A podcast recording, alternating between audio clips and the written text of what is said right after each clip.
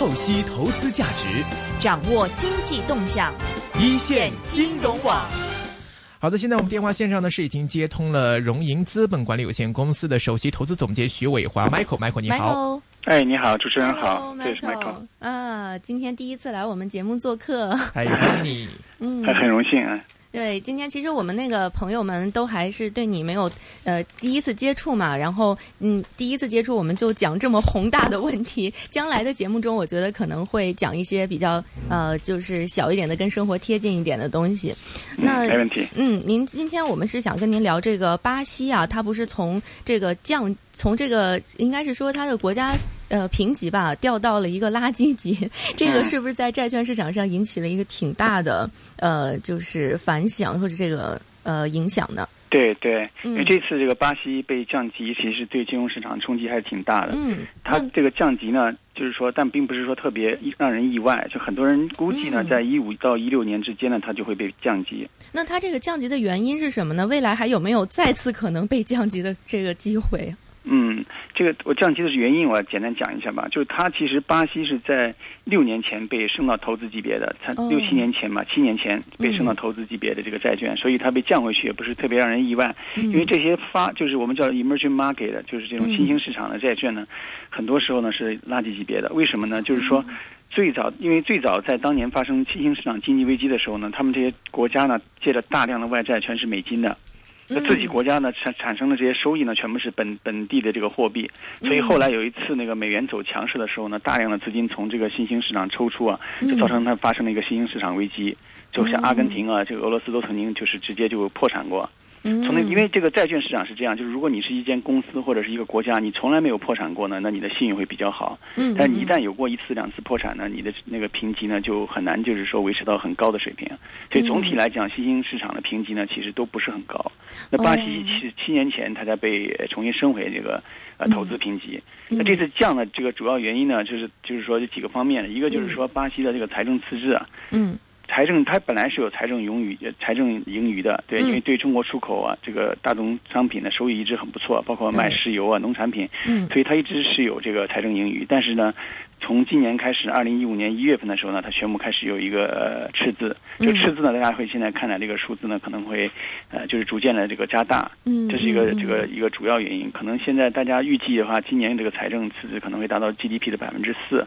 那接下来的话，另外一个就是它的这个 GDP 增长，就经济经济增长了。嗯，那大家以前呢，就是巴西的经济增长一直是很健康的，就百分之三、百分之五都有过这个比较高速的增长。嗯，那今年呢，大家普遍的预期呢，原来是大概会下降百分之二点几左右这个水平。那现在大家都在调低这个增长的这个就下下降的幅调大这个下降的幅度。嗯，那现在大家普遍认为的话，它大概会呃今年那个 GDP 会收缩百分之二点八。嗯，那标普呢，它给它的一个预计呢是今年会收缩百分之二点五。嗯，那原来大家预计二零一六年的话呢，可能会有一个正的增长，大概就是百分之零点八到百分之一之间呢。嗯，那现在根据这个情况很差了，大家觉得是二零一六年 GDP 还会再收缩，所以就基本上就两年我们讲就是个萧条。那可以说它的经济现在已经进入一个严重衰退期喽。对，它的经济是现在是一个比较严重的衰退期。上一次巴西的经济下降比较大的时候是一九九零年，当初是下降了百分之四点三五。嗯，所以现在这个水平如果是二点八，可能到年底可能会被调整到百分之三，就衰退百分之三，那就已经是一个相当大的这个。你觉得那个时候能算是到底了吗？嗯，这个现在只是大家现在一个一个预期，我就是只能这样说，就是大家一个预期。等一下我会具体讲到，就是说为什么这个预期不见得一定是对的。嗯嗯。但现在就是说它降级的主主要几个原因，一个就是这个财政赤字问题，再一个现在是经济衰退。嗯。那巴西呢？这不仅是经济现在增长乏力的，甚至开始衰退，而且它这个。呃，就是这个通货膨胀也非常厉害，那它对通膨也很厉害。它政府的目标是百分之四点五，一直这样说的了。嗯嗯。那以前呢，可能就是做到百分之五、百分之六的这个通膨，大家觉得好像已经比较高了。但是最近出来的数据就是百分之九点几啊。百分之九，那也高出一倍了吧？对，所以它今年二零一五年的通胀，大家估计会达到百分之九点三。嗯。呃，明年的话，预计可能就是如果能降下来的话，可能会百分之五点六到百分之六之间吧。所以总体来讲，这个通货膨胀它现在就陷入了一个经济不增长反而在衰退，但是通胀很高的这个情况。是，其实巴西跟中国都是 BRICS，都是金砖呃金砖五国之一嘛。其实一直大家都说这个看新经济体，看这金砖五国，巴西其实是挺值得新兴市场来借鉴的一个国家的。你看现在，我看您刚刚提到问题，比如说财政赤字或者货币急速贬值，经济陷入衰退，政府信用非常低。其实里面有部分原因可能像中国这类新兴市场多多少少都存在，比如说我们现在的这个经济数据也在下滑，或者说我们现在货币也在贬一些。呃，其实你会不会觉得，像包括这个市场投资者都是现在加上美国加息的问题，现在市场上都开始把这个资金从新兴市场转出来了。那么不光是巴西，其实你看在中国呀，或者是俄罗斯或者在哪里都会有这样的现象出现。现在就是大家担心说，你这样的巴西的危机，你会不会呃影响到很大的冲击，对波及到其他的一些新经济体，形成整体的一个效应，给新兴市场带来一些新的危机呢？嗯，其实这个是对新兴市场整体来讲都是影响很大的。那当然，我们知道新兴市场的这个正中是中国了，因为这次被降级九月十一号的时候，正好也是中国股市呃跌的比较狠，然后中国政府呢这个采用了一些人民币贬值的一些做法，嗯，那马上带动着全世界新兴市场的这个危机，好像有越发严重的这个趋势。嗯，那其实，在巴西这个被下调之前呢，市场上有一个。关注的焦点就是俄罗斯，因为俄罗斯这个外债，它主要是它的这个外债主要是就是 support，就是被它的这个石油出口的这个收入来支撑的。嗯，那石油大家都知道跌得很凶，对吧？从这个呃一百多块钱一直跌到现在跌到跌到三十块。你说有没有可能降到二十块呢？这个高盛 高盛昨天出来的这个最新的目标价是二十块。真的吗？对，高盛的目标价是油会跌到二十，他还是甚至认为铜啊，铜因为是也是新兴经济体出口的一个比较大，会再跌百分之四十。天哪，这个说他现在讲的唱的是比较比较吓人的。那巴西其实巴西这次被降到那个情急之前呢，其实现在那个就是。一个月前，嗯，拥有三家评级公司嘛，这次降的是标普。嗯，那上次呢，穆迪呢，实际上也把它降了，但是没有降到那个，就是比仅比垃圾级别高一级这个水平。嗯，但给它评级是是稳定的。那是标普这次是说是负面，所以有可能还要降。那一般来讲，这些评级机构就是一个降了，可能后面也有人会跟着这个下调，所以大家就担心，像惠誉和这个穆迪会不会把它这个调低啊？那比如说像这个它的这个影响会不会就是说引起一些像新兴市场的这种金融海啸啊什么的？嗯，这个我我个人觉得，就是这个新兴市场这次的危机呢，现在到现在市场这个价格预示的这个情况来讲，是有一点过于夸张了。就是说，嗯，因为呃，因为其实新兴市场的话呢，就是说跟当年发生新兴市场危机的时候，我刚才讲过，其实差别已经很大了。当年的新兴市场，他们借了大量的美元债，然后呢，就对货货币呢就看得很死，就货币就比如说对美元不可以太贬值。嗯，那么就是说，一旦发生金融危机，它很难调节。嗯，这个这里面也有个原因，等一下我可以讲啊。嗯，但就是说，当年他们是借了很多外债，然后货币又不贬值，然后呢就绑定美元，然后所以美元一撤资的话呢，他们马上就偿付能力下降很快。嗯，那现在的新兴市场，第一个就是其实外贸盈余还都有。嗯，像巴西的话，它其实都是因为上次金融危机吃了亏啊，所以它现在这个也存了一些钱，它的这个外汇储备呢大概有三千七百亿美元。这么多？它的外债呢实际上大概就也就是七千多亿吧，就是至少一半的钱，它现在可以直接还掉。哦，那它，呃，那那现在就是说，它另外它的外债占 GDP 的比例呢，也不是很高。这大家都说新兴市场感觉好像垃圾债券很差，其实它这个外债占 GDP 的水平是远远低于这个美国、日本、英国这些国家。对，这为为什么说它是过度反应呢？我觉得就是说，这主要是就是说，其实最近这个市场，大家都大家都在谈这个新兴市场危机。其实主要有主要有，我觉得主要有两个催化剂，加上一个就是说一个一个持续的一个趋势带来的。一个两个催化剂，一个就是这个美美美联储要加息，这样因为美国这个从开始做 QE，二零零九年到现在为止做了六年。那现在它可能要进入一个，就是说，呃，他们叫这个货币正常化、货币政策正常化这个这个阶段，可能大家觉得可能要加息。那市场有些人士呢，也是自作主张啊，觉得啊，美联储甚至一次应该加百分之二，什么一次加百分之三，反正每个人都觉得自己是，就是好像是 是老板可以说话，就是很多各种意见都有。但是总体来讲，那个美联储给大家这个信息呢，是说他要加一次息，在今年加一次，是是嗯。呃，您说，您说，哎，就说是要么就是说这个加息的会议呢是昨天晚上开始开，那结果是今天晚上呃两点钟凌晨两点钟会公布。那大家就就认为要要么就是九月份加一次，要么是十月份加一次，要么就十二月份加一次，就肯定会加一次。你觉得哪一个点比较可能呢？就今天正好你说到这个美联储加息了哈，就是你怎么看美联储加息这个事情？它到底会不会加？因为所有的东西都在跟它连在一起。第二个问题就是新兴市场在这样的走势下，您是怎么看的？嗯，就是我首先我我的一个观点就是说，这个美联储加息是很大的一个事件啊，它推动了新兴市场现在好像出现一种危机的这种气氛。嗯但是美联储会不会加息呢？我觉得它它会加息，它因为一直嗯就在讲这个，呃，在讲给市场在做这样一个暗示呢，所以它嗯可能会加息。但是加时候呢？加息，我个人觉得就是说今天晚上可能性不大，嗯很有可能呢就是是十二月份。嗯为什么会今天晚上可能性不大呢？就是昨天晚上其实美国刚刚出来的一个呃通货膨胀呃指标了。嗯，美国昨天通货膨胀，美国其实就是说它政府的那个预计呢是说控制在百分之二的通货膨胀。嗯那昨天其实出来，如果按月的话呢，是出人意料的还是下跌的。嗯如果是按年的话，只有大概就是百分之零点二。嗯嗯所以其实但是其实实际上就是从通通货膨胀考虑的话，它根本没有任何必要来加息。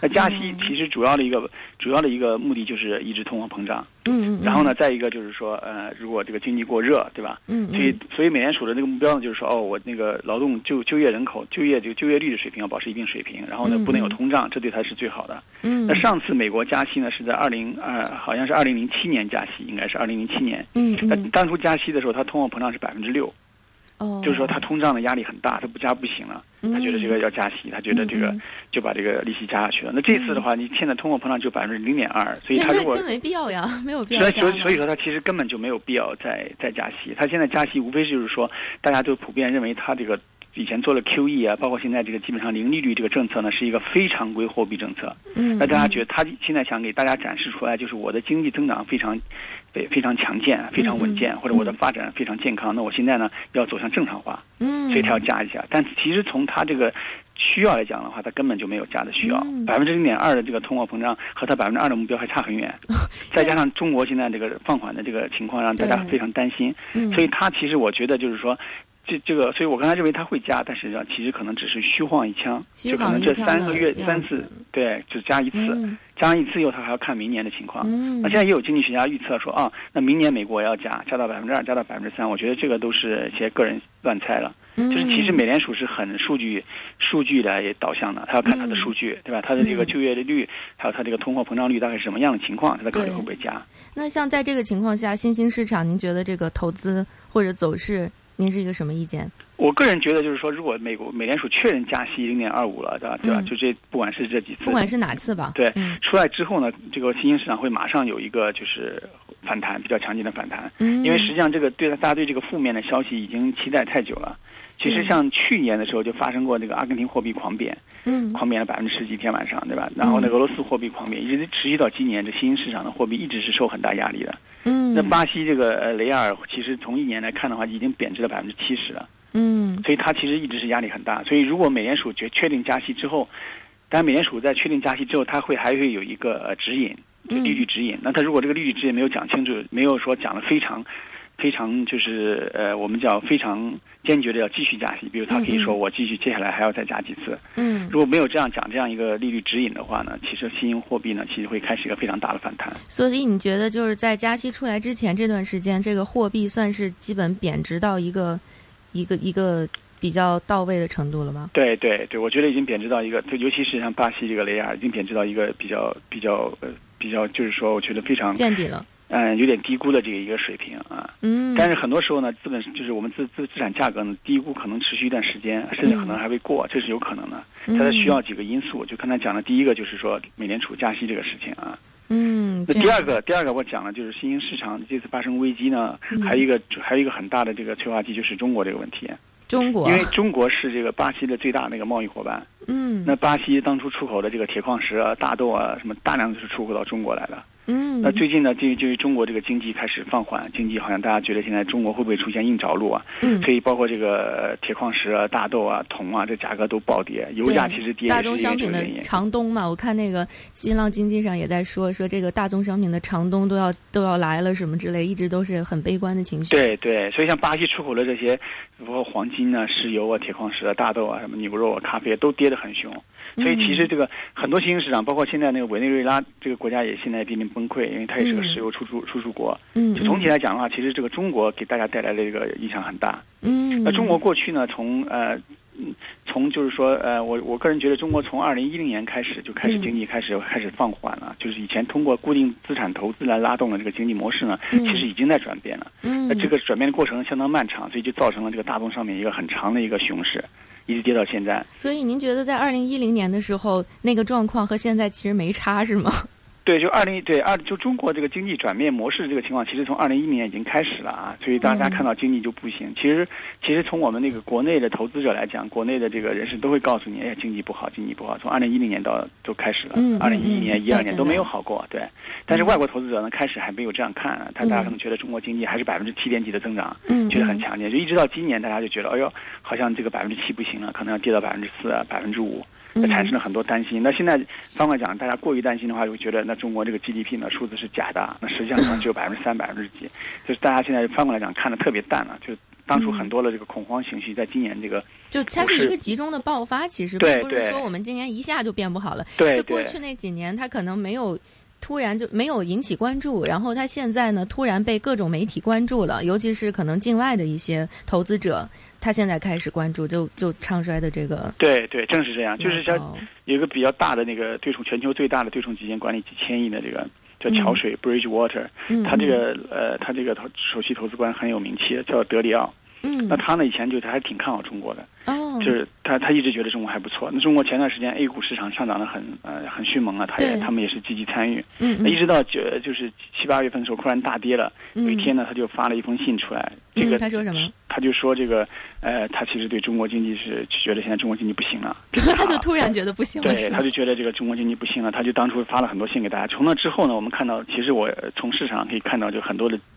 呃，很多这 mutual fund 的，就 long only fund 都开始抽资啊，就中国股市也跌得很凶。那他也是其中一个力量了。他觉得，他就觉得中国经济不好了。那他这个事情当时在资本市场也引起了很大争议啊。嗯。大家说你这个这个其实中国其实没太大变化，就股票市场跌了百分之十，你就突然间出来说中国不行了。对。所以他最近就是前两天又出来一个最新的一个给大家通信给投资者的一个通讯录，他反过来又提到，他说其实中国呢还不是特别差，就出来又补救一下，他就说。嗯。嗯，您说。嗯，对，就是说，我想讲的就是，他其实他这个就代表了很多一些呃西方投资人的一些观点。就中国股市一跌呢，他突然间发现，呀，中国经济好像不行了。你看，投资政府的这个在举高这么多债务，再去搞这个基础设施建设，好像也不能拉动经济啊。这数据都一个月差过一个月。其实中国一直就是这样，中国这个数据经济数字的这个统字啊、统计啊，本身就有一个滞后性。嗯。然后呢，再一个就是说，呃，再一个就中国以前可能前段时间那个工，这个整个政府的工作目标也不大一样啊，可能在抓抓贪污腐败啊，对吧？肃清这个。呃，这个贪污腐败分子啊，这些事情，那现在慢慢转到经济上来一看，哎呦，发现这个其实以前靠这个固定资产投资的这个，靠这个生产的这个，这个都不行了，对，所以数据才开始浮现。嗯，那你说在这样的一个情况下吧，目前就是整个经济状况不稳定啊，然后一直是在趋于一个中低速的这种呃走势，在这个情况下，怎么样这个新兴经济体能够？迎来复苏呢，就是所谓的复苏吧，就怎么才能够就是再迎来一个蓬勃的发展呢？嗯，我觉得首先第一个呢，就是说，就是大家要知道，就是说中国这个这个中国这个国家的这个经济实力还是很强大的。就中国在世界上第二个第二大的 GDP。那现在其实大家都在讨论，其实美联储加息，加息以后是哪个国家承受力最强呢？其实还是中国。哦，就是中，你觉得中国承受力还是很强，所以我看到有一篇文章在说这个央妈之战嘛，就是说耶伦要加息，然后我们这边反应很很淡薄。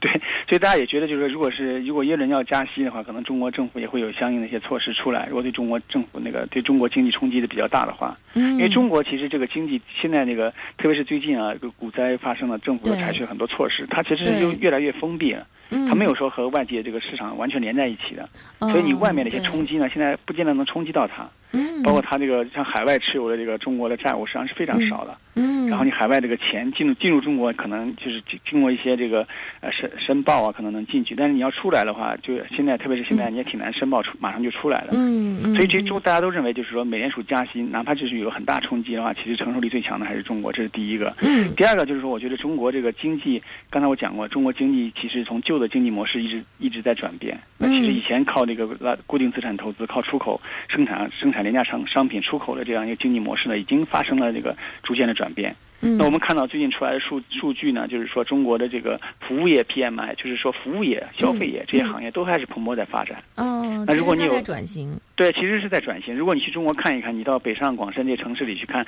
呃，大家老百姓的消费还都是很正常的，对吧？嗯吃饭啊，对，买东西啊，购物啊，买车啊这些数据都没有看到说一个很大的萧条来来临。嗯那其实就是说中，我觉得这个，所以我想讲的一个观点就是说，其实中国这个经济放缓这个事实呢，会逐渐被外国人接受。嗯，他会认为过程，对他会认为，哦，原来不是说中国就是硬着陆了，中国崩溃了，嗯啊，只是说中国呢还可以保持在，比如说百分之六嗯到百分之七之间这个水平，还可以增长个四五年，哎，嗯大家还发展还不错。那这个嗯如果是这样的话呢，对新兴经济体就是一个很大的支撑。因为中国其实是新兴经济的重中之重了。对中国、俄罗斯吧，就俄罗斯好像也是很重要嘛。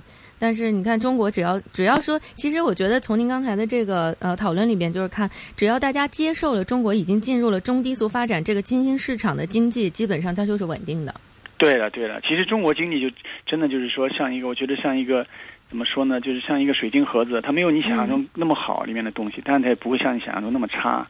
前两嗯就是年初的时候，我们看到是这个很多对冲基金啊，不是很有名的对冲基金都在唱好中国，认为中国这个 A 股是什么一个改革市场，一个超级大牛市。嗯，当初就是大家都进来，时隔就是刚刚过去三个月，现在唱空的人又又比比皆是，大家都觉得中国经济要崩溃了。这因为我觉得像中国这个经济有点像，就是你看那个阿阿 Q 正传里边。原本有一个句话叫 “Life is like a box of chocolate”，就是你一定要自己打开来看一下才知道，就你不能光听这个，就是你自己得感受一下，并且接受它。哦，这个里边就是这样的，然后它可能就是对于经济新兴经济体才能起到一个稳定的作用，不存在所谓的衰退和复苏。就是其实就是说说穿了，就是说这个市这市场就就是欧美这些投资者对中国来来来来看的话呢，他们其实都有一个期待，什么期待呢？就是嗯大部分投资者他们是想赚钱的。那他如果是对中国，要么他们分成两个阵营，一个对中国非常有信心，嗯，嗯一个呢就对中国非常悲观。嗯，但这两个阵营呢都很急切，就是说嗯，如果中国经股市一涨，他们就非常急切，说中国第二个大 GDP 每年百分之七，对吧？为什么股市不能再涨个几倍呢？嗯他们就觉得国股市要好，嗯就很急躁。嗯另外另一另外一方面就是看得非常淡，像那个查诺斯，他就长期看淡中国，他觉得中国银行都是坏账，哦要破产。嗯，所以中国一旦有一个经济好。对，一旦经济有出来不好的数字，他就出来中国要崩溃了，可能嗯政府就要混乱了，这个这个嗯这个就就不行了。所以他们，但他们目的就想赚快钱嘛。嗯，对吧？如果中国股市暴涨，突然赚几倍，他们也可以赚很多钱。那如果嗯暴跌，他们也能赚钱。但实实际上，因为中国这个经济体其实这个量体也非常大，嗯，然后政府的管控能力也很强。嗯嗯，再一个呢，中国的这个老百姓呢，储存率也非常高。嗯，就大家都知道中国老百姓特爱存钱啊。对啊，就是大家都其实老百姓手里头还抓抓了很多钱。那么在美国的情况，大家都知道，其实美国的情况，呃，在一九八零年开始，当初当初索罗斯的一个 partner 叫罗杰斯，嗯他就觉得美国肯定要崩溃了。他觉得美国经济要彻底崩溃，为什么呢？就是政府都没有钱，四处在借债，嗯，然后呢，这个老百姓也没有钱，信用卡都刷爆了，对吧？就是每个月都在拼命刷记账。对但实际上，你从一九八零年到这个到现在二零一五年，美国经济发展的 还是很不错的，对吧？对股市也涨了很多倍，嗯经过几个金融危机也没出现大的问题。嗯但是翻过来，我们拿拿这个情况来看中国的话，中国其实正好相反，中国其实是就是国强民也强，嗯，中国不是说国强民弱，其实老百姓也很有钱。都一天到中国哎，大部分老百姓里都是很有钱的。像现在中国这个主力的这些中年人口啊，他们就其实账户里都存了相当多的钱。股市可能这次跌下来消灭了一部分啊，对。但是很多人家里面还是有存款的，还是有现金。嗯，其实就是一个两个国家人，他这个就是生活消费习惯不一样，也决定了他的经济模式不能是从一个方面，就不是一个一个路子，对对。对吧其？实就是对，还是就是，其实这里就是想，就是想更深讨论一个，就是说，其实中国经济的潜力还没有被挖。就如果嗯中国经济像美国这样发展下去，就是说你到到它崩溃的话，我觉得你你如果等到它崩溃的话，你可能等到等一百年，可能还没有到那个阶段。就是说，等到像美国这样的大型崩溃啊，嗯，当然不排除就是有其他意外的因素中间发生了。但我就是说从光从经济体量的这个嗯呃这个结构来讲，它发生一个大规模的这个嗯大萧条或者大危机的可能性，它其实很小的。对，所以只要中国在这儿的话，就只要中国这个稳定，并且它的中低速发展被世界接受了，新兴经济体应该是不会再发生大规模的危机的，对吧？呃，我个人觉得是，就是新兴问题，当然也要分开看了。有些、嗯有些有些新兴经济真的是很差啊。你在说那个委内瑞拉，大家在去买什 买什么产品都要都要排队。我不知道你们有没有看那个一些新闻记者的采访委内瑞。拉债券好像很多人去搏一下，要博委内瑞拉债券是抄底吗？委内瑞拉它就是真的是很差了，因为它主要是石油的问题嘛，它主要是靠石油，石油现在跌了，嗯但它那个缺这个生活用品，它物资很贫贫啊贫乏，嗯就到现在你买什么东西都要排队。他你如果你买柴米油盐呀，比如说买点洗衣粉呐，你买二十个东西就要排二十个队。嗯，这个国家已经是 就是濒临崩溃了，就是说。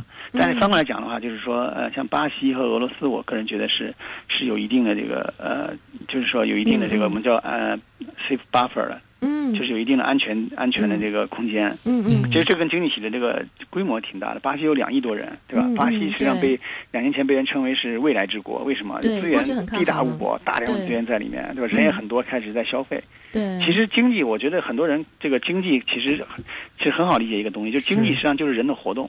嗯中国的 G GDP，你说会不会超过美国呢？我的一个观点就是说，肯定会超过，而且会超过很多。因为中国人多，因为人多。其实很简单，就是说为什么有些国家它这个呃 GDP 没有那么大呢？就是说它其实当时国家很穷，嗯这个这个老百姓可能就是说吃点东西，每天可能吃不到东西，嗯身上也没什么衣服穿，对吧？嗯反正就是这没没什么消费，那这个经济体它 GDP 就不可能大。嗯，但你到中国，对吧？就是现在发展起来了。如果这个国家开始发展起来了，老百姓要买东西吃，要买东西穿，嗯要开车，要出去玩，要旅游，嗯对吧？如果这个像中国，你想想，如果全中国这些人慢慢都达到这样一个生活的需求，嗯嗯它这个它这个经济总量是非常大。就是其实它就是一直像那个我们平时活动，像小的时候吧，我也不知道小龙有没有这种感觉。小的时候其实旅游它还不是一个非常日常的，在中国内地嘛，可能一年你去哎寒暑假去一次，现在就有个周末你就可以出去玩，然后大家这个经就是你一出去玩就会涉及到消费，所以这种就是活动多了。然后这个经济其实就会比较活跃，涉及到我们每个人身上，其实我们都是一个小细胞，是吧？对对，就一步一步来的嘛。以前可能大家都不出去吃饭啊，嗯现在有点钱了，出出去下馆子吃饭。以前没有，以前可能就一家人就一个自行车，嗯 对吧？对现在可能一家人要买几辆汽车。对将来以前去旅游，可能就是说，你像上海，我去旅游就上海嗯周边周庄逛一逛，对吧？那现在大家可能要去世界各地都看一看，很多地方没去。是，其实现在很多，嗯呃不好意思啊，你讲这个其实现在很多外资对中国不看好，担心一个原因就是现在很多不良的国有资产，那么其实他们自己本身运营上有压力之外呢，其实现在。自己还这个还有本身还有很多的这个美元债，那么美国加息之后，其实大家本来就觉得这些国企可能就已经面临着很大运营危险的时候，你再加上这个美元加息之后，那可能给他们造成更大的压力。那么要不就是他们就是彻底垮掉，那要不就是中央再去贴钱去救他们，帮他们。那么其实这方面大家也都是觉得这是构成内地压力的一个很大的因素。嗯那其实你看现在这个情况，目前来说也看不到明显的好转。现在我们对内地经济信心的一些来源或者是立足点在哪里呢？嗯，其实中国经济是这样子的，就关于中国外债的问题呢，就是说，呃，我觉得是这样看的。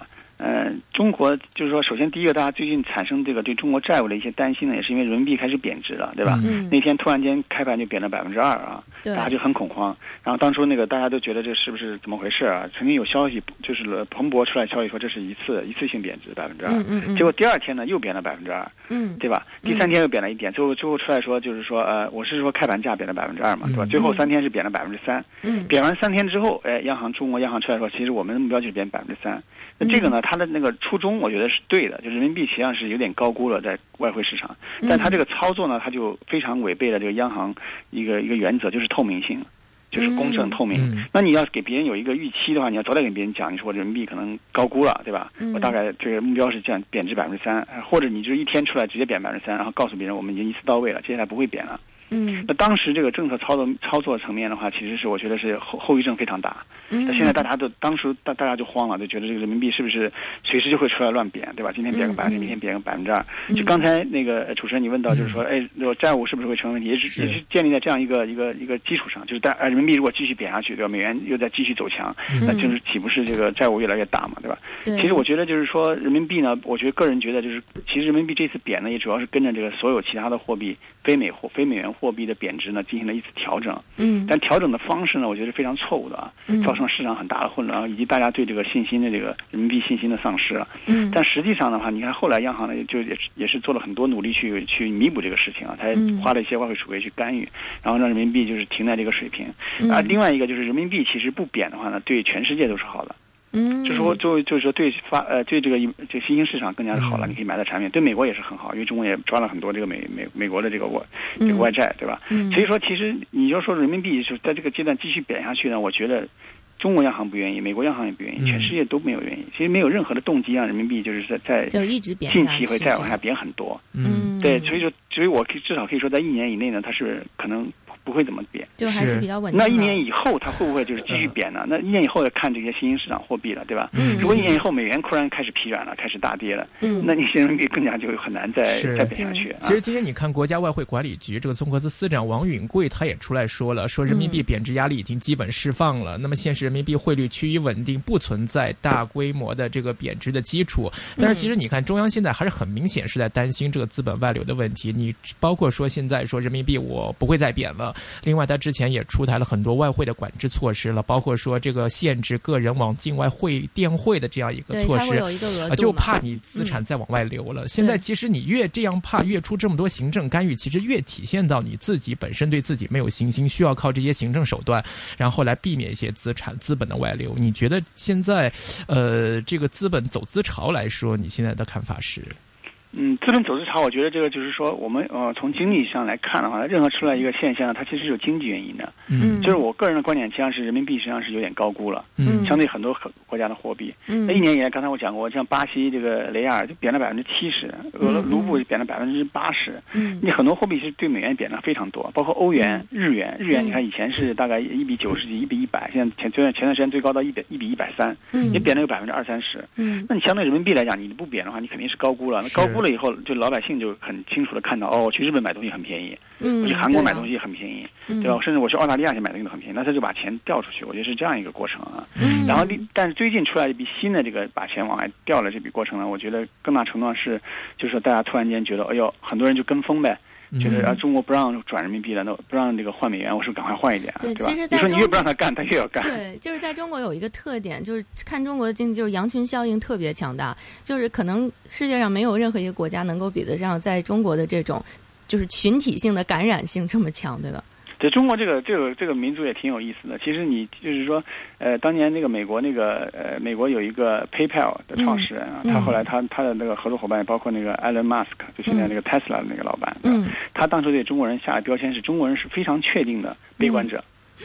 就是每每个人对他是非对将来非常确定，但是而且是非常悲观。有些人是对将来非常确定，就是那可能非常乐观，或者有些人他是不确定，但是他也可能悲观。对，四种人，他就发现整个中国人是非常确定、很悲观。那中国很多人觉得中国肯定，呃，我以前我也检讨过自己。其实我以前我从二零一零年看到中国这个经济发展就是你就悲观了之后了，我就开始悲观了。我觉得中国这个经济模式可能不行了，房地产泡沫要崩溃了。嗯，但是后来经过这四五年的观察和研究呢，我们有有一点有所转变。嗯，但我想讲的观点就是说，其实大部分中国人都对自己的这个经济非常悲观的，嗯，他们觉得中国可能这个中国这个，总之是中国要发生什么事情，我不知道，呃，你你们其实有没有这种感觉了？就大部分中国老百姓都非常担心，因为因为中国可能也经历了太多苦难了，对吧？以前这个中国这个民族以前经历过这个被外族入侵，对吧？抗日战争打那么多仗，后来自然灾害，他就是这个有悲悲患意识特别强，他总觉得一种民族性，嗯，对他，所以说他也不敢像美国人一样把钱都花光借信用卡。